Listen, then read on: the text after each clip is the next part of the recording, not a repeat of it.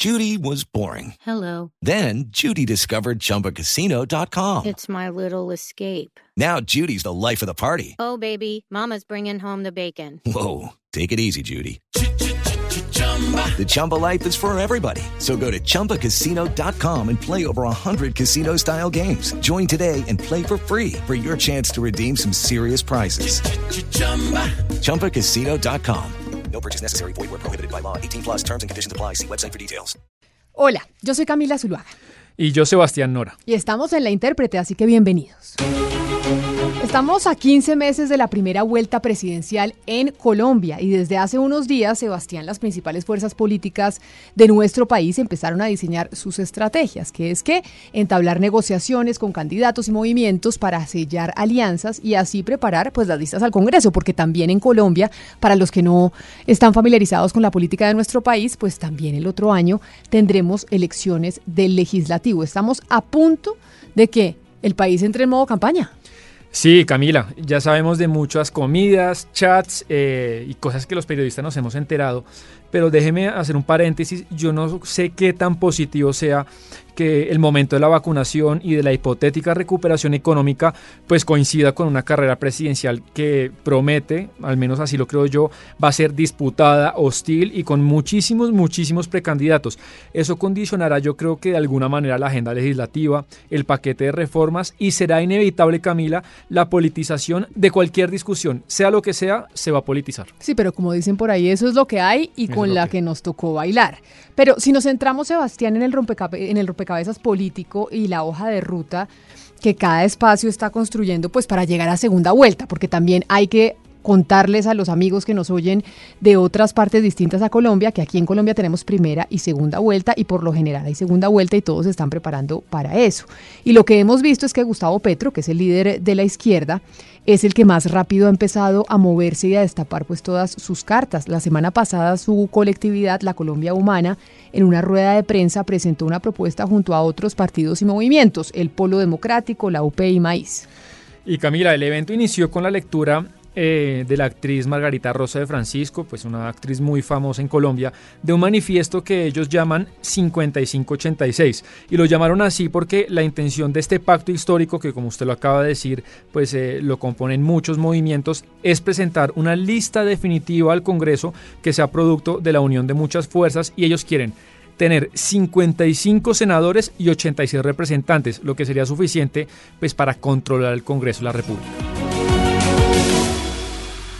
Empeora esta penosa situación un Congreso de la República arrodillado al Ejecutivo y a los grandes poderes que lo incapacita para responder a las demandas de los ciudadanos. El gobierno obedece a un libreto que pareciera escrito por los peores enemigos de la paz y la democracia. El libreto del neoliberalismo, la inequidad y la violencia exacerbada para mantener vigente el discurso del odio que tantos réditos electorales produce. Ahí escuchábamos a Margarita Rosa de Francisco en la rueda de prensa y en esa rueda de prensa estuvieron presentes casi todos los dirigentes y líderes más importantes de la izquierda colombiana. Y el objetivo y la idea que se oyó en casi todas las intervenciones de quienes estuvieron ahí presentes fue derrotar como sea al uribismo que es otro movimiento importantísimo en Colombia, sumar la mayor cantidad de personas para hacerlo y de hecho incluso Gustavo Petro invitó públicamente al Partido Verde y a esa alianza que le han hecho el feo constantemente. La propuesta que se hace va a tener una serie de respuestas porque es una propuesta que se le hace al país. A todas y todos, sin excepción. Por eso su pregunta concreta alrededor de eh, si la institucionalidad del Partido Verde quisiera abrir un diálogo con Colombia Humana sobre temas programáticos presidenciales, la respuesta es de parte nuestra, sí. Nosotros estaríamos dispuestos a eso. Pero Camila, para el amor se necesitan dos. Y pues el núcleo duro, una parte muy importante del Partido Verde, no quiere nada con Petro. Y digamos que este no es un tema nuevo, ya es un dilema y un debate interno en ese partido que recuerde usted nació en las elecciones del 2018 cuando muchas bases y muchas personas se fueron con Petro y otros no y ellos no han podido resolver eso. Y en los últimos días, digamos que saltó a los micrófonos de manera decidida este debate porque algunos congresistas dijeron que no están de acuerdo con los otros y allá en el verde la pelea está caliente. Y por eso hay quienes dicen que si la Alianza Verde participa o no en una consulta con Gustavo Petro, a quien le ha hecho el feo, y pues todo indicaría que no, pues muchos piensan que podría ser la llave y la jugada principal que defina las elecciones del 2022, porque pues tener un candidato único entre todos los sectores de centro y de centro izquierda, en donde se sumen los verdes, pues sí sería una ficha muy muy fuerte para derrotar al uribismo. Sí, Camila, aunque no sé si el análisis puede ser tan lineal. Yo sí creo que hay un gran porcentaje de votos que no son endosables, por más de que cierto líder con el que usted simpatice le diga que se une con otro, pues la opción sí está latente y la izquierda sabe que sus más grandes posibilidades pasan por sellar esa alianza que venimos comentando. Porque, no sé usted qué piense, pero yo creo que en una consulta entre Petro, Barra contra Fajardo, Romero, Sandino, Petro va a ganar con toda seguridad. Sí, porque obviamente Sebastián pues Petro ganaría y por eso hay quienes no quieren hacer esa consulta o también hay quienes no están de acuerdo con sus posturas y no comparten su forma de hacer política. Acuérdese usted de la entrevista que dio en la W Radio la senadora Angélica Lozano, que es una de las figuras más importantes de ese partido, y ahí dijo, aquí no vamos a ir con Petro y no hay posibilidad alguna de que eso suceda. Y precisamente en el 2018 el senador Petro nos ganó a nosotros por 200 mil votos, no por 5 millones ni por uno, por 200 mil votos nos ganó a nuestra propuesta, a nuestra fórmula que era Sergio Fajardo y Claudia López. Y de hecho en segunda vuelta votamos mayoritariamente por, por él, yo voté por él, el grueso, el Partido Verde. De modo que es la ciudadanía la que va a escoger en segunda vuelta qué opción alternativa pasa. Y usted puede mirar las elecciones del 2019. El Partido Verde se hizo contar. Gobierna en 46 alcaldías, tiene mil concejales, treinta y pico de diputados. Las cuentas del senador Petro serán las propias, pero aquí es la ciudadanía, no es, no es, no son unos políticos que hagan acuerdos, sino es la gente la que escoge y nosotros estamos construyendo una opción de cambio real, una opción de esperanza sin rabia, esa entrevista, Camila, fue dinamita. Armó un terremoto pues, eh, en el escenario político colombiano y cayeron muy mal en algunas de las bases del Partido Verde y por ejemplo en congresistas como Inti Asprilla o Catherine Miranda que hacen parte del sector que sí pide una consulta interpartidista. Incluso oigamos a Inti porque salió a recordarle un poco furioso a Angélica que ella no es la vocera del partido y que no se arrogue ninguna representación y que está cansada que todos los medios pues pensemos que Angélica es la dueña del Partido Verde. Eh, uno de los presidentes del Partido Verde, Antonio Barro, lo, lo aclaró hoy con suficiencia hay una autorización para iniciar diálogos con la Colombia Humana y con el Polo Democrático Alternativo. Esa fue una solicitud que se hizo ayer en el, en el Comité Ejecutivo Ampliado que la hice y que fue aceptada. Eh, creo que después Juanita Gobertus tiene alguna observación o no está del todo cómoda o malentendió, pero yo creo que ya lo ha dejado suficientemente claro el presidente Antonio Navarro. Son diálogos. ¿Qué vaya a pasar con esos diálogos? No se sabe pero eh, sí se me hacía un imperativo de la lógica que quienes hacemos parte de la oposición al gobierno Iván Duque por lo menos nos sentemos a discutir y a charlar e intercambiar ideas. Ha habido un acuerdo, digamos, yo a mí se me haría absurdo que, un partido como el Partido Alianza Verde se niegue a hablar, sí, o se niegue a discutir con afines.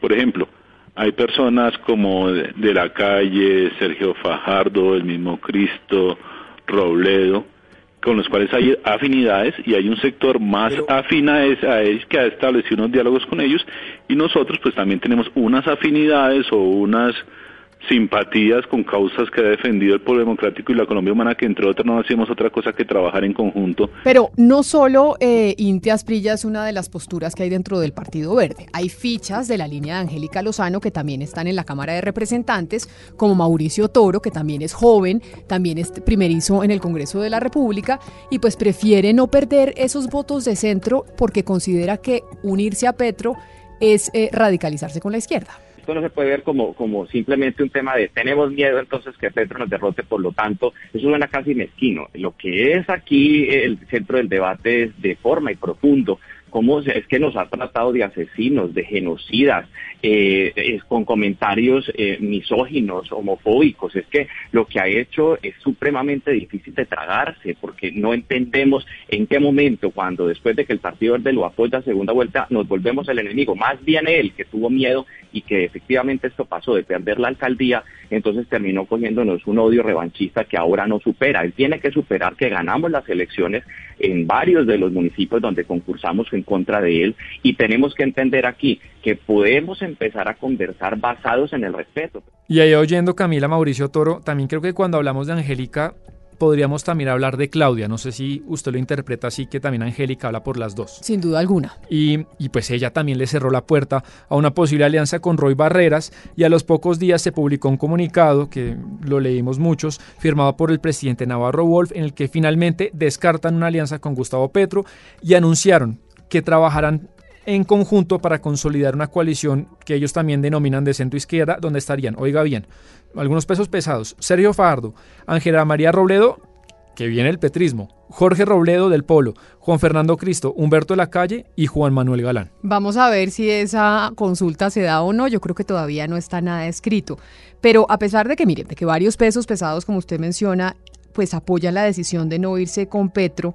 Hay bases del partido que seguramente sí van a terminar apoyando al eh, candidato de la Colombia humana y ese gran pacto histórico. Pero usted mencionaba a Roy Barreras y a Roy Barreras como le hicieron el feo, Roy Barreras el camaleón de la política colombiana, ese sí se fue para donde Petro y dijo que pues iba a necesitar tiempo para analizar la propuesta, pero se tomó menos de un día y dijo para allá voy, como fue su compañero Armando Benedetti, quien fuera su eh, amigo en el partido de la U. Recibo con profundo interés la invitación a hacer una gran alianza para renovar el Congreso que han hecho hoy las fuerzas de la izquierda colombiana. La entiendo como una invitación abierta a todos los sectores sociales, alternativos, independientes, verdes, de oposición, a todos los que desde el origen liberal en nuestras ideas creemos que esos clanes, esas maquinarias clientelares, esos gamonalatos, muchos de ellos contaminados de narcotráfico y paramilitarismo, son la fuente del poder de la extrema derecha y hay que derrotarlos, eligiendo un nuevo Congreso. Y lo extraño, Camila, es que Roy dijo que él no estará en ninguna lista y que no va a trabajar para ser político, sino que va a construir pues las listas y la coalición para derrotar el uribismo. A mí sí me queda muy difícil imaginarme a Roy trabajando sin ninguna aspiración política, lo, lo tengo que decir, pero la realidad, Camila, es que Petro ha venido sumando fichas de la política tradicional y que tienen conocimiento de cómo funciona la cocina electoral en Colombia. Por ejemplo, Armando Benedetti y Roy Barreras, yo creo que son fichajes importantes para Petro. Pues yo no sé si sean importantes y si le van a sumar o no le van a sumar, Sebastián, porque Petro, pues supuestamente representa la nueva política o una forma distinta de manejar el país y con dos de los más tradicionales congresistas, pues creo que se lo van a sacar en cara el que vaya a salir como un candidato alternativo, que seguramente habrá. Y que van a estar, pues ellos, hay fotos, han estado caminando la mano en política con Vargas Lleras, con Santos, con Uribe, digamos, toda la paleta de colores. Pero yo creo que Camila, la, la, gran conclusión de este podcast es que pues el Partido Verde está mucho más dividido de lo que hemos pensado Incluso no sé si usted alguna vez en redes sociales ha oído el chiste o el comentario de que el Partido Verde está lleno de sandías. ¿Por qué? Verdes por fuera y rojos por dentro. que son más afines a Petro que, que, a Claudia. Muchos sí, muchos sí. Y eso va a estar difícil. Y, y, va a estar difícil todo el tema de la contienda electoral y seguramente vamos a estar aquí haciendo cubrimiento en la intérprete, tratando de desmenuzar lo que pasa con la política nacional. Y hoy por estos días los que están siendo protagonistas son los verdes. Hasta aquí llegamos hoy en la intérprete, Sebastián, gracias. Vamos a ver cómo termina de cuajar este rompecabezas. Así es, y con ustedes nos encontramos, ya saben, todos los jueves tenemos un capítulo nuevo de la intérprete, estamos en todas las plataformas digitales. La intérprete hoy se hizo posible gracias a los textos de Sebastián Nora, la corrección de estilo de Diana Mejía, la producción periodística de David Ferro y Jennifer Castiblanco y como siempre la producción musical de Gonzalo Lázaro.